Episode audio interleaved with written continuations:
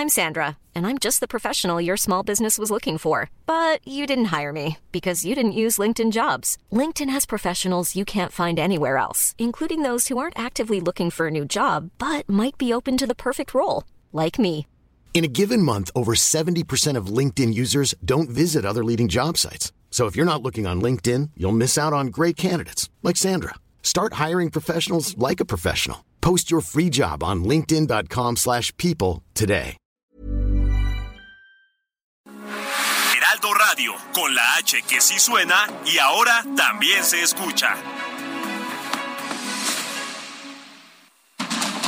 Inicia. Heraldo Noticias de la tarde con Jesús Martín Mendoza. En Heraldo Radio.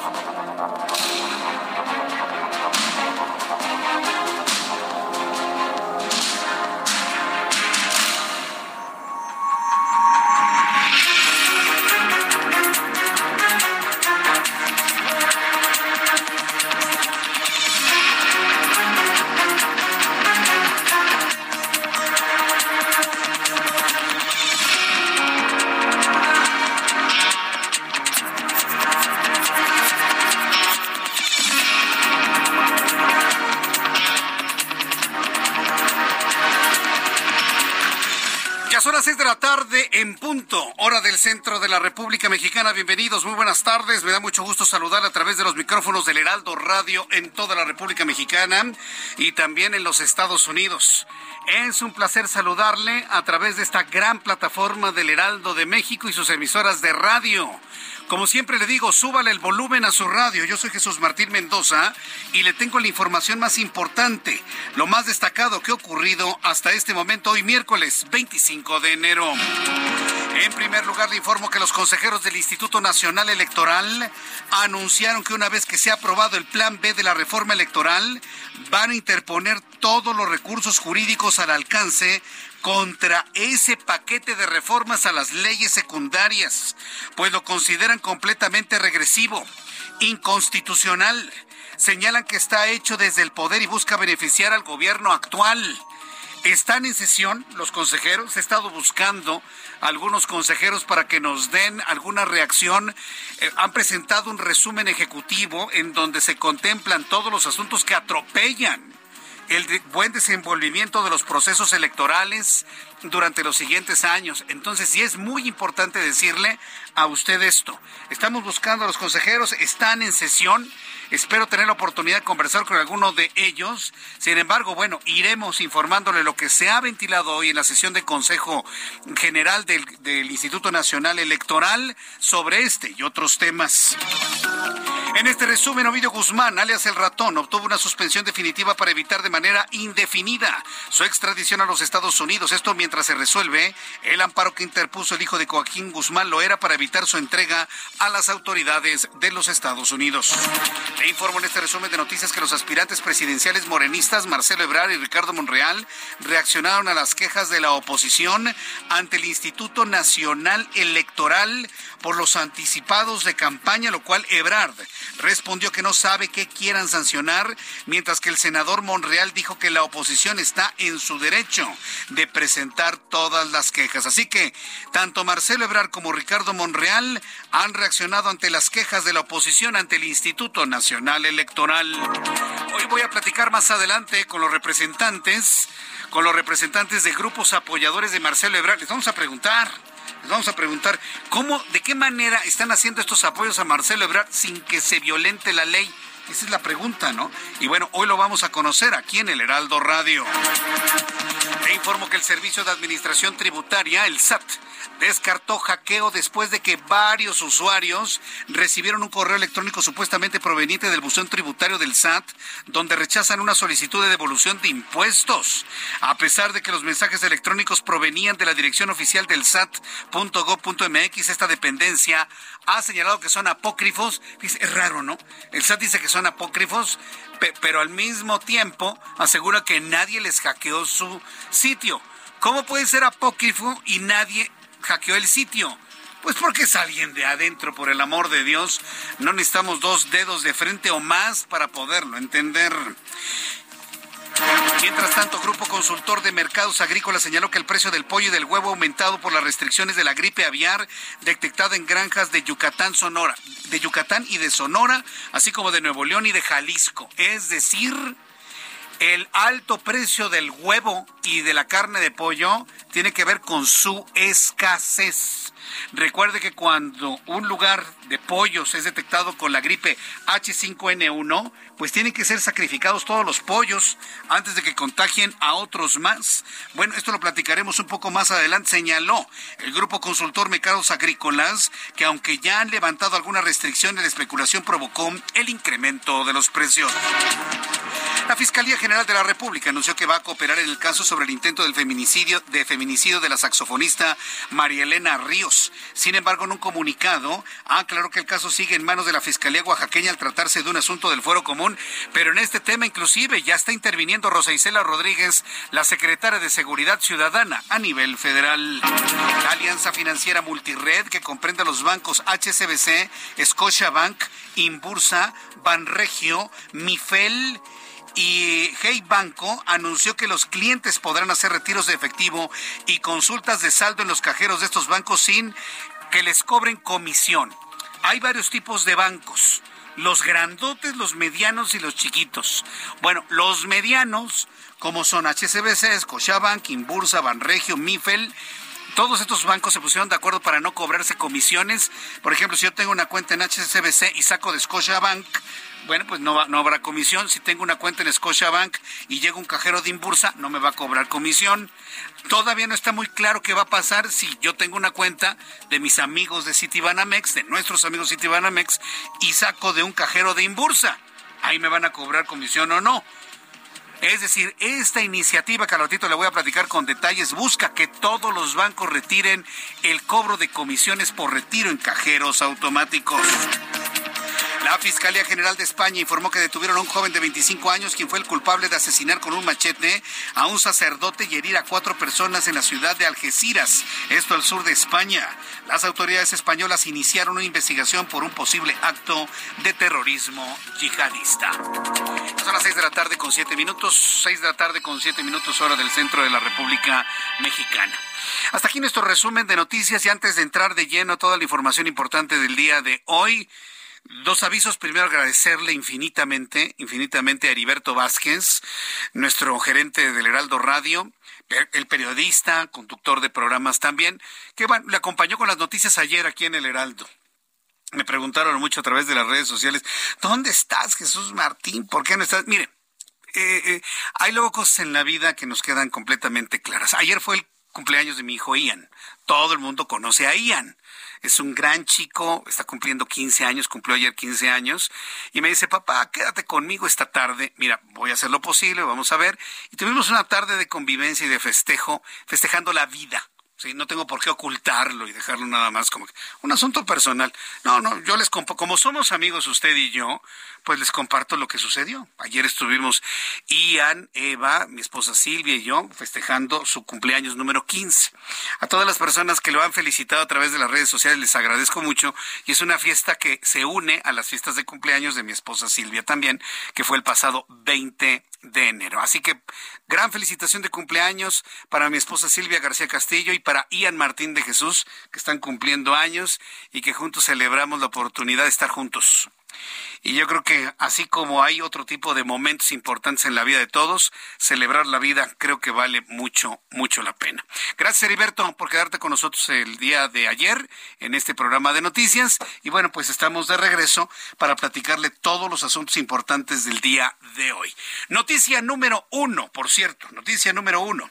Senadores del bloque de la oposición conformado por el PAN, por el PRI, por el PRD, Movimiento Ciudadano y el Grupo Plural fíjese qué interesante, el grupo plural, que son integrantes apartidistas, pero que finalmente se pueden de alguna manera ubicar dentro de lo que se considera la oposición en nuestro país, presentaron una acción de inconstitucionalidad ante la Suprema Corte de Justicia de la Nación contra el Plan B en materia electoral propuesta por el presidente mexicano. Mire, estuve leyendo, estuve leyendo en qué consiste el plan B del, del presidente mexicano. Cuando usted lo lee y, por ejemplo, lo compara, si usted tiene la oportunidad de compararlo con el resumen ejecutivo que fue presentado hoy en el Pleno del Instituto Nacional Electoral para su discusión, para, su discusión, pues bueno, pues uno llega a entender, así si uno ve, por ejemplo, todas las implicaciones que tiene de manera inconstitucional, si uno entiende al presidente de la República, esto no lo hizo López Obrador, ¿eh? perdón, a ver, esto no lo hizo López Obrador. Este plan B no lo redactó, ni tampoco lo redactó sus legisladores. Que me disculpen, pero yo no veo una inteligencia adentro del país para haber hecho este documento, que afecta prácticamente todo el proceso electoral. Esto parece una receta importada de algún lado. Tienen algún cerebro que saber de qué manera le puedes ir quitando al INE todo lo que puedas. Y alguien que estuvo pensando, a ver, aquí le quito esto, aquí le quito lo otro, aquí le redacto, ya quedó. ¿Quién será ese personaje o esos personajes que están sentados en una mesa redactando de qué manera eh, limitan las libertades, en este caso de un Instituto Nacional Electoral? Esa es la razón por la cual los eh, senadores de la oposición han anunciado de esta manera que van a presentar o que presentan esta acción de inconstitucionalidad ante la nueva presidenta de la Suprema Corte de Justicia de la Nación. A tener todos los detalles de esto también un poco más adelante. Mientras tanto, el presidente de la República, Andrés Manuel López Obrador, rechazó que pueda existir un colapso electoral o riesgo en la organización de las elecciones en 2024 por su plan B. Vamos a entrar en comunicación con Misael Zavala, él es reportero del Heraldo Media Group, quien nos tiene todos los detalles precisamente de la presentación de esta acción de inconstitucionalidad. Adelante, Misael, gusto en saludarte. ¿Cómo estás?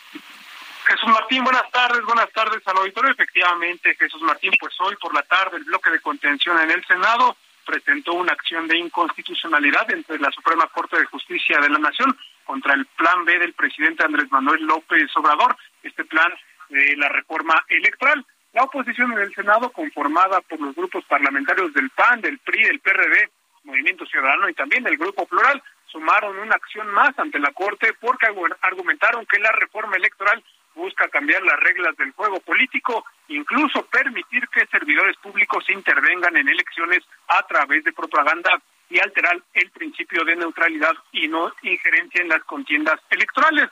Esta acción de inconstitucionalidad eh, busca echar abajo el decreto por el que se reforman, adicionan y derogan diversas disposiciones de la Ley General de Comunicación Social y también de la Ley General de Responsabilidades Administrativas que fueron aprobadas por el Poder Legislativo el pasado mes de diciembre. Este bloque opositor argumenta que el objetivo de estas modificaciones, que forman parte de esta reforma conocida como el Plan B, buscan alterar el principio de neutralidad en las contiendas electorales, vulnerar la legalidad y atentar contra la Constitución. Pues Jesús Martín, una acción de inconstitucionalidad más que deberán de resolver los ministros de la Suprema Corte de Justicia de la Nación en esta eh, pues tan, tan, controversial reforma electoral. Sí, correcto. La, la, verdad es que sí es muy controversial, Misael. Muchísimas gracias por la información de este momento en el que la oposición ha presentado esta acción de inconstitucionalidad. Gracias, Misael. Muy buenas tardes, Martín. Gracias, que te vaya muy bien. Nuestro compañero reportero, bueno, pues ahí está, ¿eh? Se discute en estos momentos en el seno del Instituto Nacional Electoral. Y bueno, pues informarle que tras calificar como regresivo e inconstitucional el plan B de la reforma electoral, los 11 consejeros del INE anunciaron que ellos también van a interponer todos los recursos jurídicos al alcance contra esta propuesta, incluyendo acciones de inconstitucionalidad, una vez que sea aprobado por el Congreso de la Unión. En sesión del Consejo General, y es que mire, no hay vuelta de hoja los legisladores de Morena, como le tienen tanto miedo a su presidente, van a votar todos así, como dicen las redes sociales, en nado sincronizado y sin corregirle ni una coma ni un punto a lo que les ordene el presidente. ¿Qué, razón tuvo Ricardo Monreal cuando habló de que el poder, el poder legislativo se iba a convertir en una oficialía de partes y que de él dependía que el Senado no? Pero en realidad es eso. La Cámara de Diputados es una oficialía de partes en donde los diputados le tienen terror al presidente. Pueden estar inclusive en contra de lo que van a aprobar, pero como tienen miedo que le saquen la casita, la cuenta bancaria, la llamada telefónica, o les hagan una auditoría del SAT, así como, ah, pues te tocó la auditoría, ni hablar. Como quieren evitar todo eso, pues sí. ¿Qué horas son? Las que usted diga, presidente. Los cocodrilos vuelan. Sí, presidente. Hoy más que nunca los legisladores de Morena le dicen a López Obrador que los cocodrilos vuelan. Claro, por supuesto. Los cocodrilos vuelan. Entonces, mire, tanto la oposición como los consejeros del INE ya ven aprobado este plan B. Por lo que le platico, precisamente por lo que le estoy compartiendo, por ese nado sincronizado que ya se prevé en una aprobación de esto. En sesión del Consejo General se presentó un informe sobre el impacto y riesgos de la reforma electoral, en el cual advierten que se debilita la estructura del INE, lo que pone en riesgo la organización de las elecciones de 2024. Además, señalaron que la reforma está hecha desde el poder y busca beneficiar al actual gobierno. Eso lo han planteado los 11 consejeros del Instituto Nacional Electoral. Mire, nada más para que usted tenga una idea, eh, nada más para que tenga usted una idea de, lo que implica, precisamente aquí entre mis cosas tengo el documento, el resumen ejecutivo de todas las implicaciones, de las implicaciones a la reforma electoral.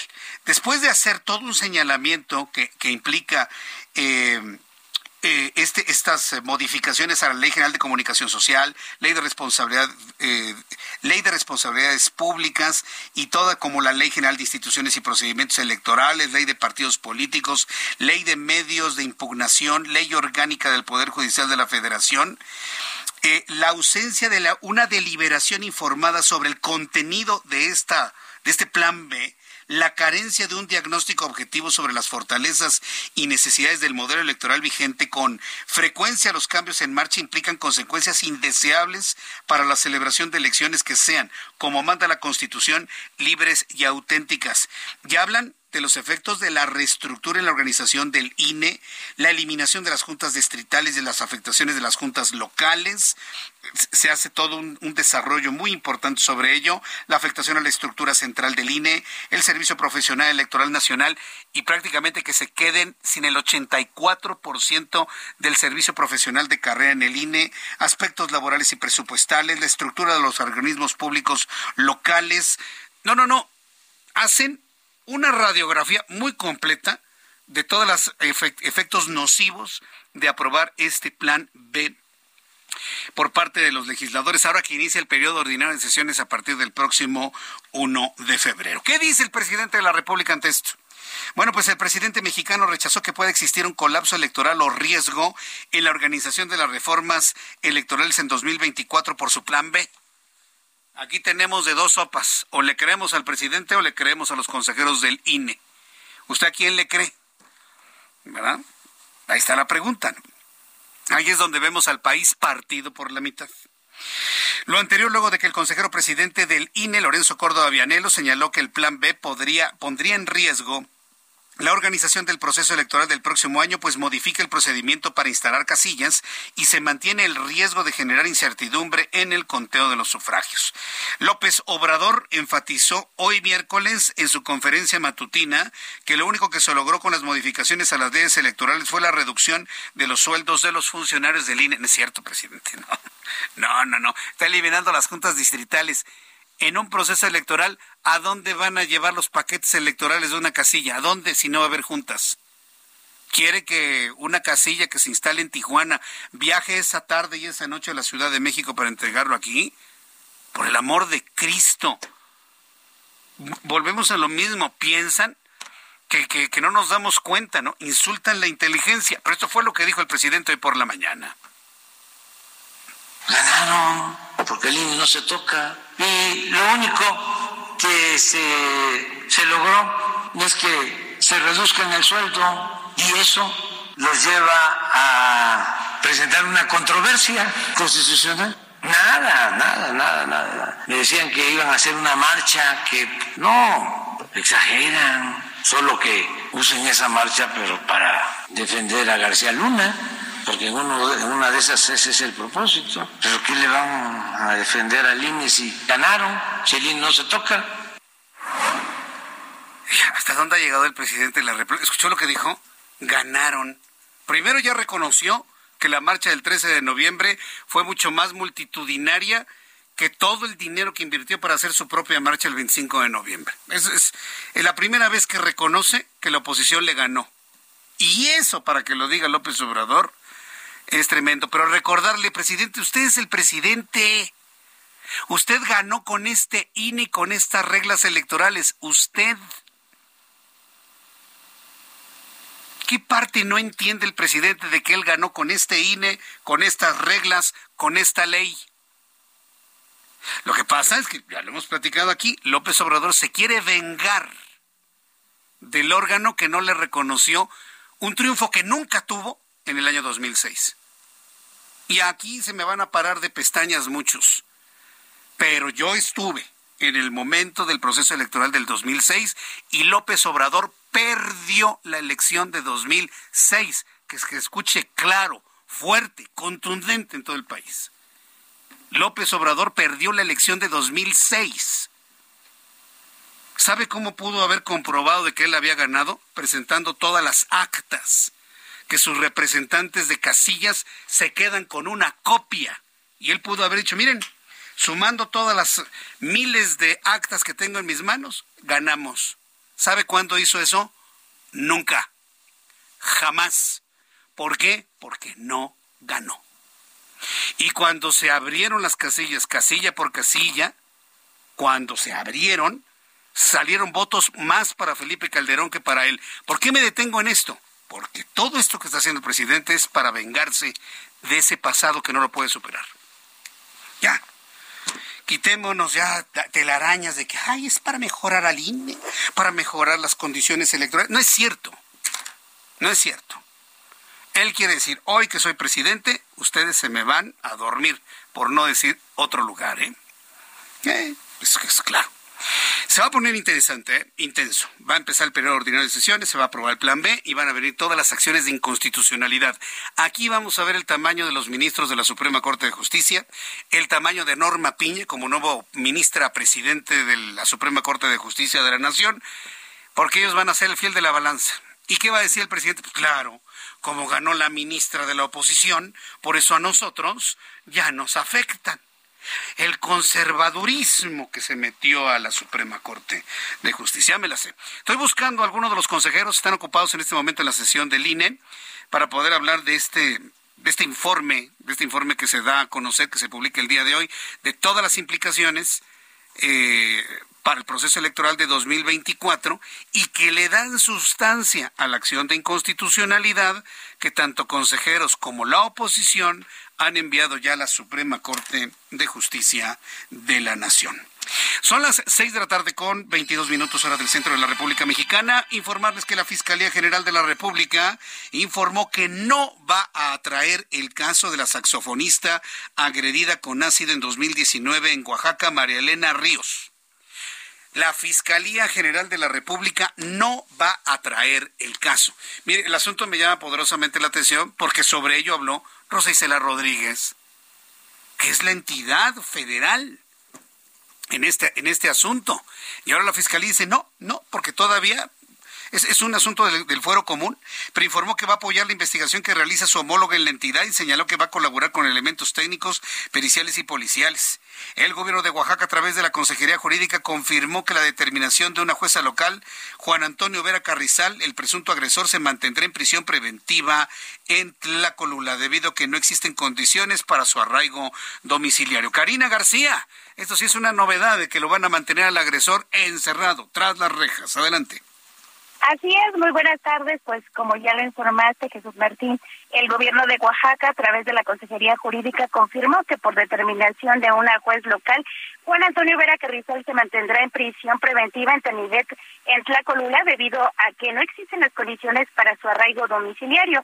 Giovanni Vázquez Agrero, consejero jurídico, precisó que fue la noche de ayer cuando fueron notificados de este acuerdo que dictó una juez del Fuero Común, en donde se considera lo que señaló la Secretaría de Seguridad y Protección Ciudadana de Oaxaca de no contar con los elementos policíacos. Y es que el gobernador del estado, Salomón Jara Cruz, aseguró que no existían condiciones en el domicilio para mantener arraigado a Juan Antonio Vera Carrizal y tampoco 12 elementos que estarían vigilándoles las 24 horas del día, tampoco el brazalete para eh, tenerlo monitoreado. Y pues bueno, eh, finalmente esta juez del Fuero Común dictó que se mantendrá en eh, pues prisión preventiva para continuar con estas investigaciones. Jesús Martín. Correcto, gracias Karina. Qué buena noticia que se mantenga este cuate encerrado y nos mantenemos muy pendientes de todo lo que esté sucediendo en este asunto. Muchas gracias por la información, Karina.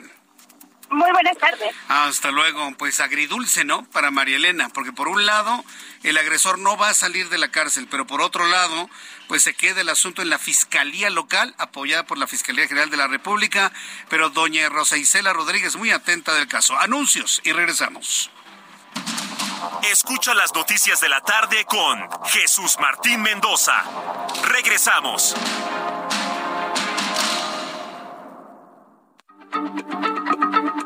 Heraldo Radio, la H se lee, se comparte, se ve y ahora también se escucha.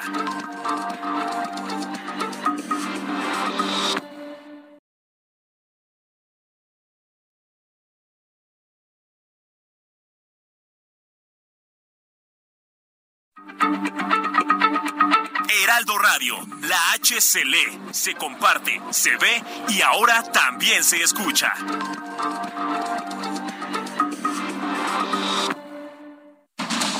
Continúa Heraldo Noticias de la tarde con Jesús Martín Mendoza.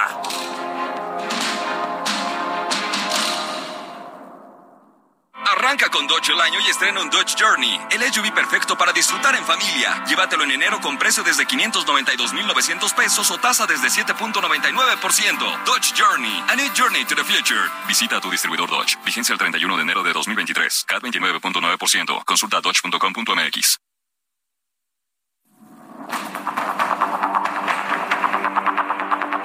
Ya son las 6 de la tarde con 30, las 6 de la tarde con 30 minutos hora del centro de la República Mexicana. Eh, quiero recordarle que estamos transmitiendo además de toda la plataforma radiofónica del Heraldo de México en el país. Saludos amigos que nos escuchan en Mérida, Yucatán. Gracias por estar con nosotros a esta hora de la tarde. Eh, además de todas las emisoras del Heraldo Radio en la República Mexicana, de Now Media y el Heraldo en los Estados Unidos, además de nuestra página de internet www.heraldodemexico.com.mx, la aplicación del Heraldo de México. Estamos también a través de YouTube en el canal Jesús Martín MX. En YouTube en el canal Jesús Martín MX. Tenemos un chat en vivo y le invito para que usted esté a través de nuestra plataforma digital de YouTube, Jesús Martín MX. Mire, antes de continuar con la información, rápidamente quiero compartirles una información. Sucedió ayer, pero ayer no, no tuve la oportunidad de compartirlo con usted por las razones que usted ya conoce. Pero tengo la pena de informarle a nuestros amigos que ayer en la mañana, durante la madrugada, falleció un gran amigo de este programa de noticias falleció don Ramón Pieza Rugarcía. Ayer murió Ramón Pieza Rugarcía. Yo lo conocí durante muchos años, en los veintitantos años que estuve en Grupo Radio Centro, y él pues eh, fue muy conocido porque era uno de los analistas de, muchos años de, de, José Gutiérrez Vivó en Monitor. Luego, después de, de estar con José Gutiérrez Vivó, fue analista político de mi compañero y amigo Martín Espinosa, con Estela Libera, con Enrique Muñoz, con, aquella gran generación de periodistas de la buena radio informativa en la cual yo me formé, por supuesto. Y, y, y una vez que tomé a mi cargo el noticiero vespertino de la red de Radio Red en el año 2005, ¿sí? desde entonces Ramón fue nuestro colaborador de todos los jueves, de todos los jueves. Recuerdo con mucho cariño su programa Entornos, pero lo recuerdo a él como persona, como amigo, como intelectual, como un hombre cabal, como un hombre congruente con lo que pensaba, decía y hacía, total y absolutamente. Y ya estaba, ya estaba enfermo, de, su estado de salud estaba muy mermado precisamente por el problema pulmonar que desarrolló. Él desarrolló EPOC, enfermedad pulmonar obstructiva crónica. Y entiendo que eso fue finalmente lo que desató su partida. Así que para todas las, personas que lo conocimos desde aquí, descansa en paz, Ramón Piezarro García, que además de haber sido uno de los más importantes analistas de la radio, un pilar fundamental de la radio de análisis y político que usted y yo conocimos. ¿sí? Además, sin duda alguna, se constituyó en un gran amigo de muchos que transitamos por esa y otras estaciones de radio. Descanse en paz, Ramón Pieza García. Mi querido Ramón, ¿se acuerda cómo me saludaba? Me decía, hola Chucho, ¿cómo estás? Y así llegaba y empezaba con su análisis político de esa tarde. Descansa en paz, don Ramón Pieza García. Te recordamos, mi querido Ramón, con mucho afecto siempre. Hasta pronto. Que te vaya muy bien, mi querido Ramón. Ya son las seis de la tarde con 34 minutos, las seis de la tarde con 34 hora del centro de la República Mexicana. Continuando con toda la información aquí en el Heraldo de México, entro en contacto con Noemí Gutiérrez, reportera del Heraldo Media Group. Presentan colectivos a favor de Marcelo Ebrard y están pidiendo pues piso parejo, ¿no? Así como tiene sus grupos Ricardo Monreal y, y eh, los futbolistas que estaban apoyando a Dan Augusto y los grupos que están apoyando a Claudia Sheinbaum, pues Marcelo Ebrard, además de todo el trabajo que está realizando, pues también tiene sus, sus grupos apoyadores. Noemí Gutiérrez, gusto en saludarte. ¿Cómo estás? Muy buenas tardes. Hola, muy buenas tardes, Jesús Martín. Pues serán más de 23 organizaciones a nivel nacional y unos 3 millones de promotores voluntarios que darán a conocer las propuestas de Marcelo Ebrard Casaubón con el propósito de ganar la encuesta para elegir a quien encabece los comités nacionales de defensa de la 4T. Alberto Esteba, coordinador en la Ciudad de México de las expresiones que apoyan a Ebrard Casaubón, dijo que tan solo en la capital del país serán más de 56 mil promotores que van a ir puerta por puerta en la zona metropolitana difundiendo esta propuesta. También dijo que hay expresiones a favor del secretario de Relaciones Exteriores en Estados Unidos. Dijo que para este equipo no hay plan B, ya que Marcelo Ebrard es la mejor apuesta para 2024. También anunció que será en febrero cuando el canciller inicie los recorridos por los 300 distritos para actividades que realizará para el fin de semana y será hasta junio que se van a realizar los foros y encuentros para el futuro, en donde van a recoger todas las propuestas que tenga la ciudadanía y a pregunta expresa de estas promociones que se está dando disfrazada a favor de algunas corcholatas como el secretario de Gobernación Adán Augusto López Hernández, la senadora Marta Lucía Michel planteó que Morena debe regular estas expresiones y ellos jamás han denunciado que hay uso de recursos públicos. Lo que sí han visto, dijo, es algunos recursos materiales y humanos. Y en otro evento que tuvo el canciller Marcelo Ebrard en la Cancillería, pues se le cuestionó de estas quejas que se han presentado ante el INE en estos actos en los que él ha aparecido promoviendo sus aspiraciones a la presidencia. Escuchemos qué fue lo que dijo. Hasta ahorita vamos eh, bien, no hemos tenido ninguna sanción y pues eh, yo estoy en mi trabajo, no sé qué quieren sancionar. Yo me dedico a trabajar. Nunca he tenido temor a nada. Bueno, Jesús Martín, y así es parte de las expresiones que están apoyando al canciller Marcelo Ebrard, una de las ya cuatro corcholatas que hay para de Morena para 2024. Bien, correcto. Bueno, pues estaremos muy atentos de todo eso. Parece que se ha partido en mil el secretario de Relaciones Exteriores para de esta manera, bueno, pues estar pues trabajando en favor de su imagen y también las tareas como secretario de Relaciones Exteriores. Muchas gracias, Noemí, por la información. Muy buenas tardes. Muy buenas tardes. Hasta luego, que te vaya muy bien. Bueno, pues eh, quiero informarle que Alberto Esteba, operador del grupo de apoyo del secretario de Relaciones Exteriores, Marcelo Ebrard, anunció que para posicionar al secretario y que gane la candidatura de Morena para la presidencia 2024, 23 colectivos conformados por diputados, senadores y exfuncionarios lanzaron a 3 millones de promotores voluntarios quienes van a recorrer el país para difundir las propuestas de Marcelo Ebrard. 3 millones tengo precisamente, como a mí me sorprendió mucho este y otros números, he buscado a Alberto Esteba Salinas, coordinador de Marcelo Ebrard en la Ciudad de México. Estimado Alberto, bienvenido, muy buenas tardes, ¿cómo estamos? Hola, ¿qué tal? Jesús Martín. Muy buenas tardes. Eh, pues sí, realmente contentos porque ha habido una gran respuesta de la ciudadanía, en particular de la clase media en todo el país, eh, construyendo este objetivo de tener tres millones de promotoras y promotores voluntarios que no son servidores públicos, que no forman parte de las estructuras de gobiernos, ni de, la federación, ni de los estados, ni de los municipios, es ciudadanía en general. Y bueno, contentos porque eh, las metas son cumplir eh, antes de que concluya el mes de marzo. En el caso de la Ciudad de México, lo que le corresponde en su meta es llegar a 56 mil eh, 210 personas que habrán de estar tocando puerta por puerta. Ya iniciamos en las alcaldías eh, para dar a conocer el perfil de Marcelo Ebrard, lo que logró durante su gestión como jefe de gobierno, como el mejor alcalde del mundo que fue considerado en su oportunidad y pues así eh, ganar la encuesta, porque el propósito es que la gente sepa que va a haber una encuesta para que de ahí eh, el partido Morena eh, tenga al coordinador de la defensa de la cuarta transformación, que virtualmente pues se convertirá en candidato a la presidencia para el periodo 2024. 2030. Ahora, ¿cuál es la estrategia, Alberto Esteba, para poder hacer pues este impulso para poder hacer esta promoción del nombre de Marcelo Ebrard, eh, el que haya sumado a tres millones de voluntarios, y subrayo la palabra voluntarios por si alguien me pregunta si les están pagando, pues es obvio que no, pues no hay de dónde, eh, sino que lo están haciendo de una manera pues muy eh, voluntaria, abierta y, de motu propio. aquí la, la pregunta es cómo lo están haciendo para que no se violente la ley, para no generar algunas expectativas que hablan de actos anticipados de campaña o que se en algún una ley de tipo electoral. ¿Cómo lo están haciendo? ¿Cómo lo hacen? Pues primero no ha iniciado este eh, el año electoral, esto empieza en septiembre.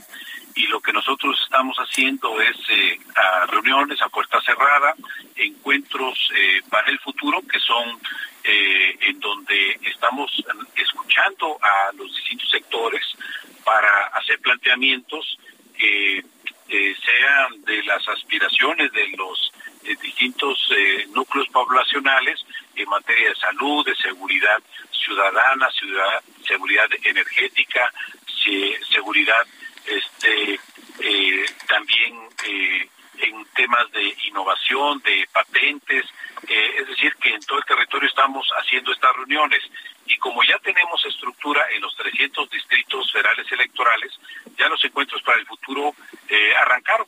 Entonces ahí estamos tomando los datos de la gente que se acerca y también tenemos brigadistas voluntarios que nos dan una o dos horas al día de su tiempo y por las tardes o de acuerdo a su actividad van tocando de puerta en puerta y van preguntando si desean ser promotoras, promotores voluntarios.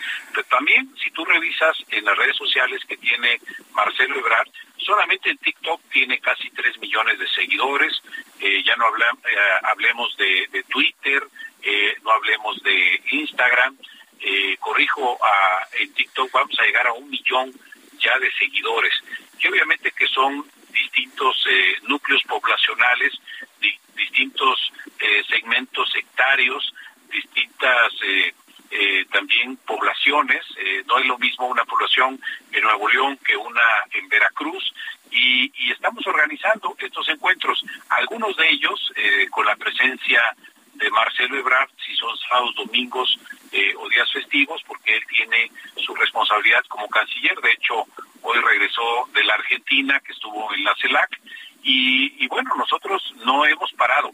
Eh, yo estuve el lunes en el Estado de México acompañando a quienes allá en el Estado de México apoyan a Marcelo Ebrard. Hoy estuvimos aquí todos eh, en la reunión de la Ciudad de México y me refiero a todos y todas los que son referentes de estas 23 organizaciones en todo el territorio que apoyan a Marcelo Ebrard.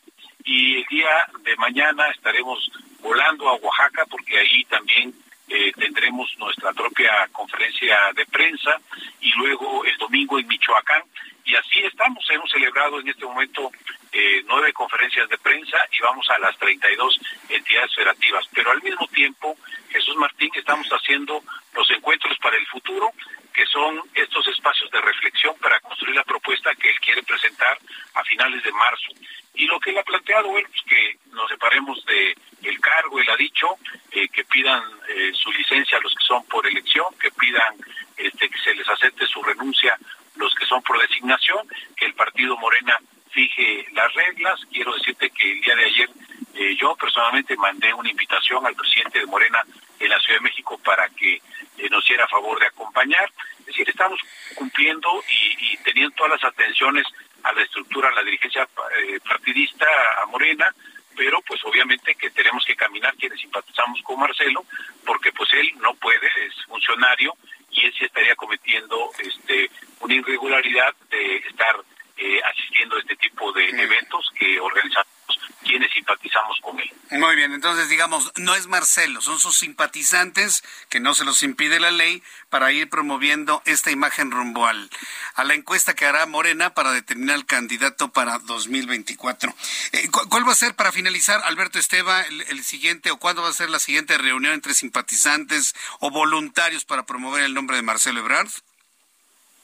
Bueno, todos los días hay eh, activación en el país y cada estado tiene su propia agenda y su cronograma y tiene sus propias metas y tenemos un sistema en el que vamos almacenando los nombres, eh, los teléfonos, los correos de las promotoras, de los promotores, porque tienen una función específica que es difundir eh, quién es Marcelo Ebrard, qué es lo que ha logrado a lo largo de 40 años de trayectoria en el servicio público, eh, cómo ha logrado en este momento como canciller cumplir con las eh, metas que se, dieron con motivo de la pandemia, qué actividad va a desarrollar ahora en Sonora que va con todo el cuerpo diplomático.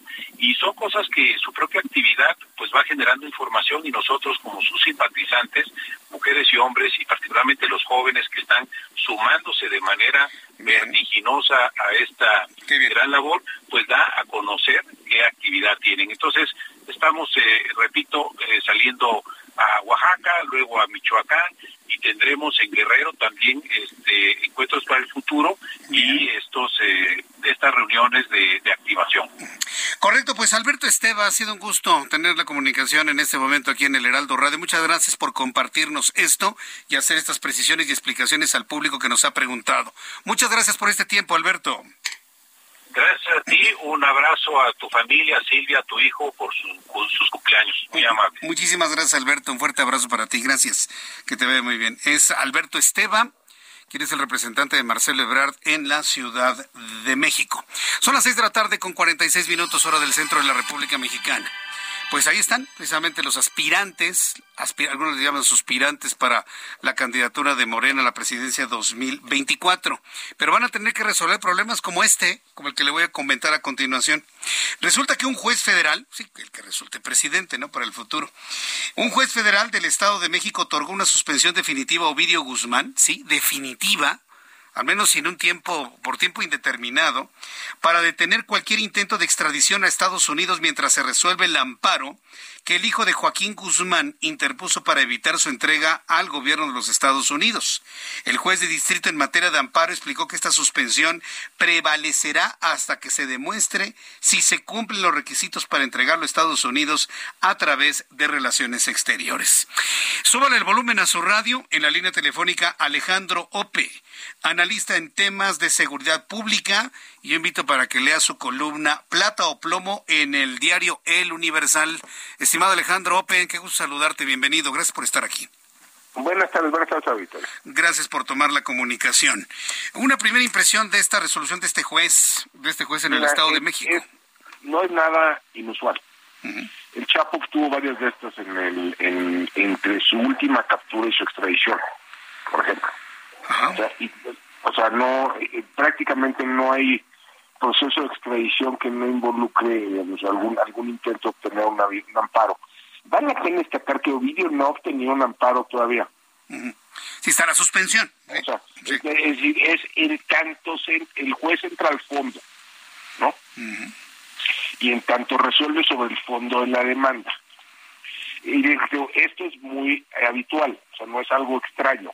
El Chapo, te digo, obtuvo varios de estos eh, y tomó un, tomó un año extraditarlo. Ahora, el, todo el proceso de extradición que conocíamos allá en el año 2019, cuando fue detenido la primera vez y fue liberado por órdenes del presidente mexicano, ¿no es la misma orden de extradición que debería aplicarse en este momento o es otro procedimiento? Sí, bueno, pero eso no sé, a ver, sí, hay una orden, pero la extradición tiene un, no sé, un proceso. O sea, hay una orden de, de aprehensión con fines de extradición. Se le detiene y entonces el, el, el, gobierno de Estados Unidos tiene que sustanciar de extradición. ¿Por qué lo está, por qué lo está solicitando? Es en, lo que están ahorita. Eh, lo que hace el, defensor, en este caso Ovidio, es interponer un amparo para que no lo puedan extraditar por fast track, ¿no? es decir, no no puedan resolver resolver esto. De, de, es decir, hay que entender la extradición ocurre en dos carriles, ¿no? Ocurre en el, en el carril judicial, ¿no? y ocurre en el carril administrativo, es decir, al final del día quien tiene que decidir es, es este ¿no? Pero primero se tienen que resolver este tipo de, de, cuestiones jurídicas. Pero insisto, no es algo inusual lo que estamos viendo. Mm, Yo que no ha habido un, no ha habido un, caso de un personaje importante del crimen organizado que no haya interpuesto un amparo que no haya tenido una suspensión antes del Sí, eh, eh, parte de su defensa lo podríamos entender así. Esto significa que entonces tampoco tendremos una reacción en lo inmediato por parte de los Estados Unidos que están esperando la llegada de Ovidio. Ellos, entienden perfectamente. A ver, desde la captura, el Chapo Guzmán es recapturado, después de su escape, segunda fuga, es recapturado en enero de 2016. Es extraditado en enero de 2017. Un año después. un año después un poco más de un año después. Entonces, pues sí, no, no, o sea, no, no creo que los Estados Unidos esperaran una, una extradición así. La única, los únicos casos donde ha habido eso es cuando, por ejemplo, el inculpado tiene nacionalidad estadounidense y entonces se puede al menos alegar que se deporta.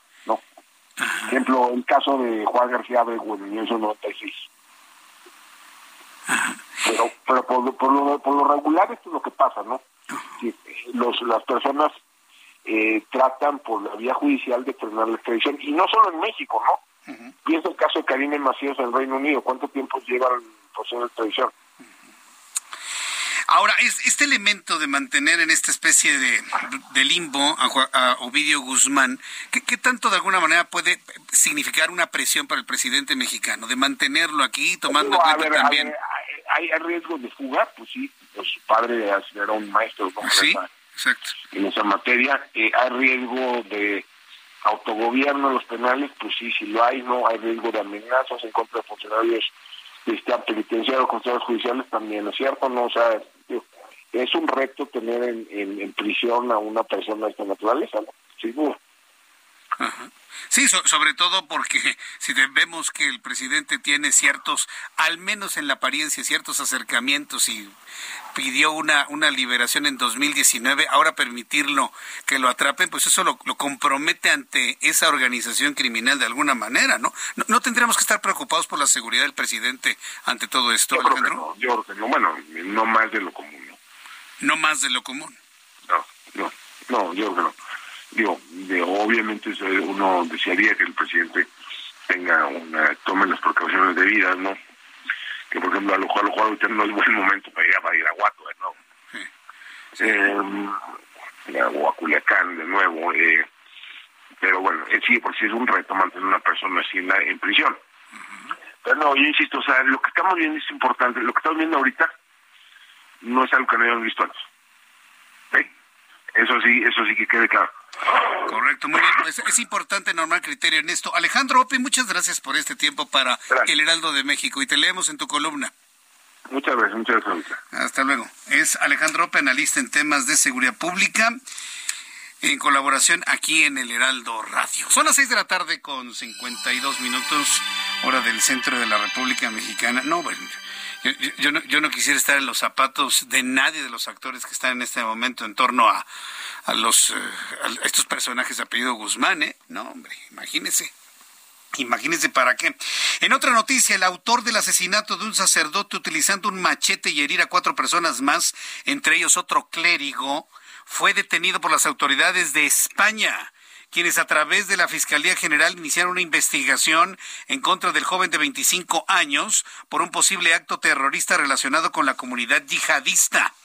Patricia Alvarado, nuestra corresponsal en España, nos tiene todos los detalles de lo que ha ocurrido en las últimas horas con esta agresión a un sacerdote católico. Adelante, Pati. Buenas eh, noches en Madrid.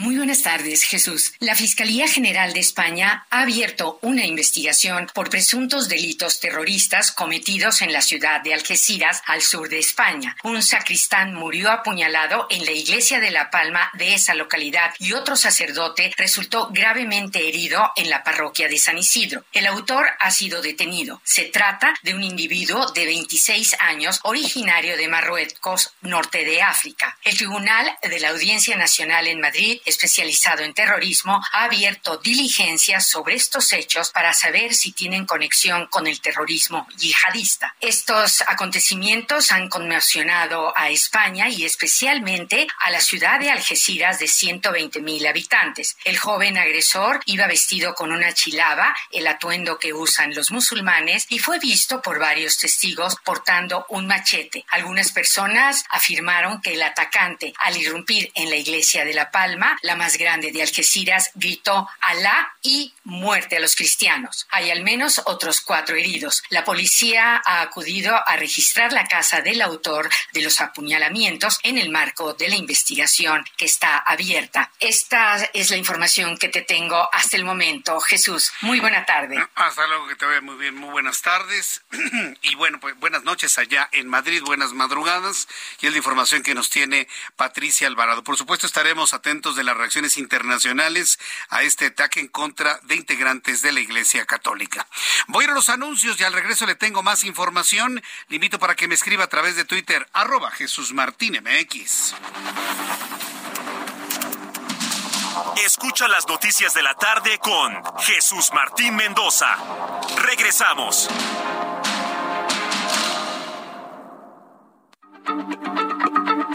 Heraldo Radio, la H se lee, se comparte, se ve y ahora también se escucha.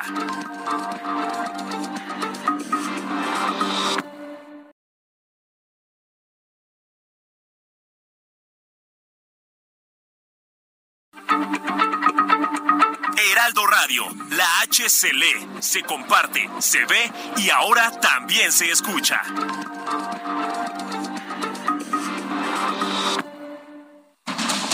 Continúa Heraldo Noticias de la tarde con Jesús Martín Mendoza.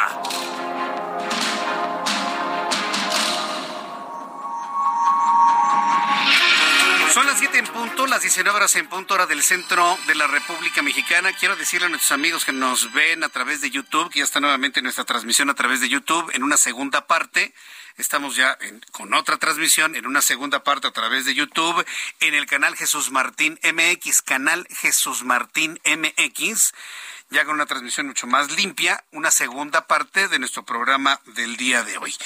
Y también quiero informarle a usted, eh, provocó muchísima controversia lo que le informé el lunes pasado sobre esta, eh, esta investigación de algunos científicos que han determinado que el núcleo de la Tierra se ha detenido o que se estaría frenando su giro.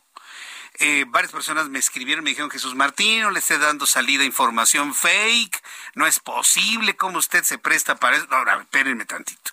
La información que le damos aquí en el Heraldo es completamente fidedigna, eh, completamente comprobada y de fuentes confiables. Tan es cierto en la investigación, yo dudo que esté pasando lo del núcleo de la Tierra, pero la investigación es cierta y los descubrimientos de los investigadores han sido ciertos, que más tarde voy a hablar con el doctor Dante Morán Centeno, investigador del Instituto de Geología de la UNAM. Con él le vamos a preguntar esta información que salió en muchos medios de comunicación, principalmente en el National Geographic y en la revista Nature le vamos a preguntar qué hay de cierto de que se está frenando el giro del núcleo de la Tierra. No se lo vaya a perder. Por favor, avísele a las personas que están interesadas en este caso. Más adelante le vamos a tener toda esta información. Esta información salió publicada en inglés porque la investigación es de científicos israelíes y bueno, pues el documento se conoció completamente en inglés. Las principales páginas de internet y medios de comunicación que dieron a conocer. Esto fue en los Estados Unidos, en inglés. Para conocer este tipo de información en inglés, otra noticia que se está generando completamente en inglés, el juicio contra Genaro García Luna, todas las, eh, las eh, todas las informaciones y testimonios de los testigos protegidos, inclusive hasta el que fue rechazado el día de hoy el futbolista, está en inglés. Y todo se está publicando en los medios de comunicación. Para poder conocer con profundidad esto, debemos dominar el idioma inglés. Y me da mucho gusto saludar en esta ocasión, como siempre, a Carlos Guillén. Él es nuestro director de COE México. Bienvenido. Carlos, Gracias. Gracias, Jesús. Aquí que estamos. siempre nos invita a que podamos cambiar nuestra vida aprendiendo inglés. Totalmente. Estamos en el arranque del año, ¿no? Exactamente. Todavía no termina enero y yo creo que los propósitos de año están latentes para mucha gente. Y qué mejor en una institución a nivel Latinoamérica que tú nos conoces ya de varios años, Jesús Martín, y que finalmente es una garantía que una persona en tres meses ya habla inglés. Y en nueve meses domina el idioma. Entonces, este programa va dirigido principalmente a ejecutivos, profesionistas, empresarios, personas que no tienen tiempo, que se les ha negado el inglés o que lo quieren perfeccionar, Jesús Martín. Es una realidad, en tres meses ya lo estás hablando. ¿Qué te parece? Tres meses. ¿Por qué me aseguras que tres meses? Ok, utilizamos varias técnicas de aprendizaje, Jesús Martín. Primero, programación neurolingüística. O sea, identificamos el estilo de aprendizaje de cada persona. Si eres visual, si eres auditivo o eres kinestésico. Dependiendo del canal de aprendizaje, Jesús, pues va a ser más fácil, práctico, divertido. Por ejemplo, hacemos un traje a tu medida en el idioma inglés. Y así ya le vas a ver el gusto al inglés, ¿no, Jesús Martín? Mucha gente dice, el inglés no es para mí, no es lo mío, a mí no se me da, es muy difícil, no me gusta. Entonces ya te mentalizas al no se puede. Entonces utilizamos esta técnica para acelerar el proceso de 6 a 10 veces, veces más rápido que un sistema tradicional. ¿Qué te parece? Hay, hay personas que me han dicho, he estudiado en muchas escuelas de inglés y nunca he podido. ¿Por qué aquí va a ser distinto? Es método 100% conversacional, diferente a lo tradicional. En, un, en una escuela de inglés tradicional utilizan un sistema de inglés, lista de verbos, el verbo to be, la gramática intensiva, horarios extensos, un maestro pasivo, y bueno, ya ni, ya ni le sigo, pero lo importante de COE es que es un método fácil y rápido. O sea, es decir, es un método donde vamos a elegir el día y la hora cada semana como tú quieras, Jesús Martín. Y, y porque me lo estás diciendo, creo que me voy a divertir, ¿no? Si entro en Exactamente. línea, me voy a divertir con lo que exponga el profesor. Exacto. Llevamos 13 años trabajando de manera virtual en tiempo real. O sea, el profesor se conecta en tiempo real, en vivo y en directo. Estás conversando, grupos reducidos de uno, máximo ocho personas, atención personalizada y lo más importante, los talleres. Son talleres, fíjate muy bien, de vocabulario, de conversación, de música lectura, comprensión, o sea, diferentes actividades lúdicas que hacen que la persona piense en inglés. O sea, te enseñamos a pensar en inglés para poderlo hablar. Fíjate que hay muchas personas que tienen, pues, documentos importantes relacionados a su trabajo en inglés, eh, manuales en inglés. ¿Ti- ¿Tienen ustedes algún tipo de Sí. enseñanza específica para poder entender esos papeles? Claro que sí, tenemos vocabulario técnico en negocios, aviación, Fuerzas Armadas y medicina. O sea que es Ah, importante. Fuerzas Armadas también. Totalmente. Y la persona obviamente tiene atención personalizada en cada sector. Y desde tu celular puedes bajar la aplicación de COE y sigues practicando el inglés 24/7. Mm, Muy bien. Y eso no es todo. Tenemos la preparación académica del TOEFL, el TOEIC y el IELTS. A ver, el hecho de que sea en línea, porque todo es en línea, por supuesto, Totalmente. esto significa que nuestros amigos que nos están escuchando en toda la República Mexicana, inclusive hispanoparlantes en Estados Unidos que necesitan aprender inglés, se pueden comunicar contigo para Totalmente. aprender el inglés Sí, a distancia. A distancia, se conectan en tiempo real, eh, dependiendo los horarios de cada zona. No importa si nos oyen en Tijuana, en Mérida en este momento, Villahermosa, Totalmente. Acapulco, en Chicago, No, alguien que quiera aprender el inglés Exactamente, allá. ejecutivos, profesionistas, empresarios. Y finalmente, los horarios son de lunes a domingo. No te pedimos que te conectes diario, Jesús Martín. Un promedio semanal, tres horas, promedio.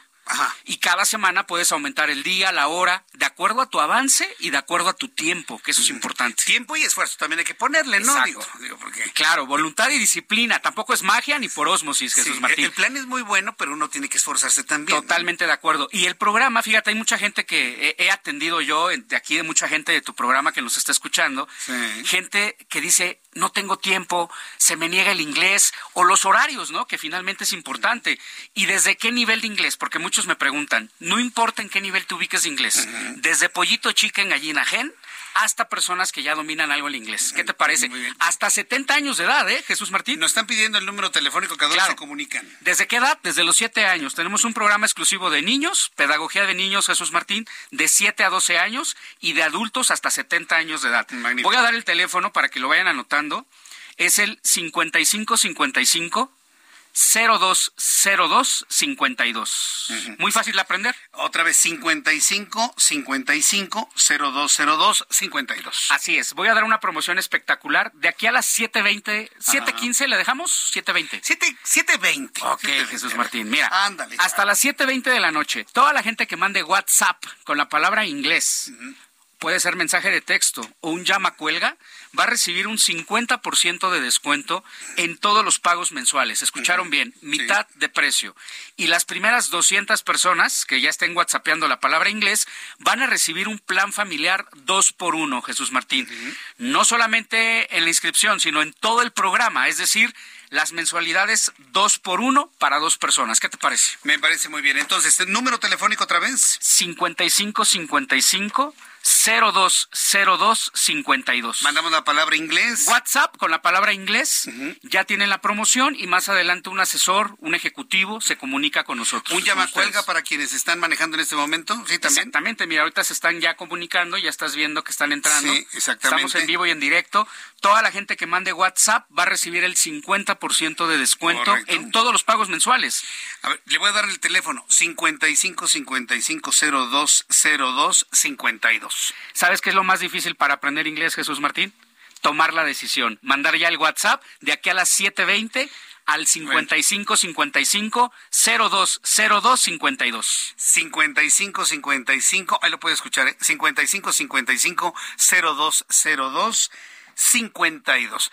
En este momento, Carlos Guillén y su equipo van a empezar a atender a todas las personas que se comuniquen en este momento. Pues muchas gracias, Carlos. No, al contrario, COE es hablar inglés, estamos en enero, hay que cumplir el sueño de hablar inglés y COE lo cumple garantizando el aprendizaje al 100%, si no te devuelvo tu dinero.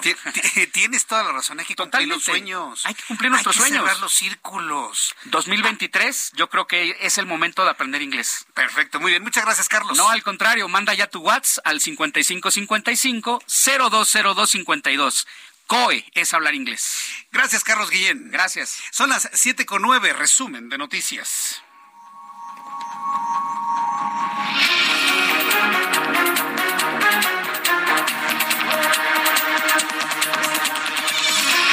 Ya son las 7 con 10, las 19 horas con 10 minutos hora del centro de la República Mexicana. Le presento un resumen con las noticias más importantes en el Heraldo Radio. tras calificar como regresivo e inconstitucional el plan B de reforma electoral, los 11 consejeros de línea anunciaron que van a interponer todos los recursos jurídicos a su alcance contra la propuesta del presidente mexicano López Obrador, incluyendo acciones de inconstitucionalidad, una vez que sea aprobada por los morenistas que hacen mayoría simple en el Congreso de la Unión. Mientras tanto, el presidente de la República, ante todos estos señalamientos que han surgido desde la oposición e inclusive de los 11 consejeros del Instituto Nacional Electoral, dijo que no va a haber ningún tipo de colapso electoral o riesgo para las elecciones de 2024. Dice que los medios de comunicación estamos exagerando. Y de acuerdo con datos oficiales publicados por la Secretaría de Salud de la última semana, se han registrado 27.310 nuevos contagios de COVID-19.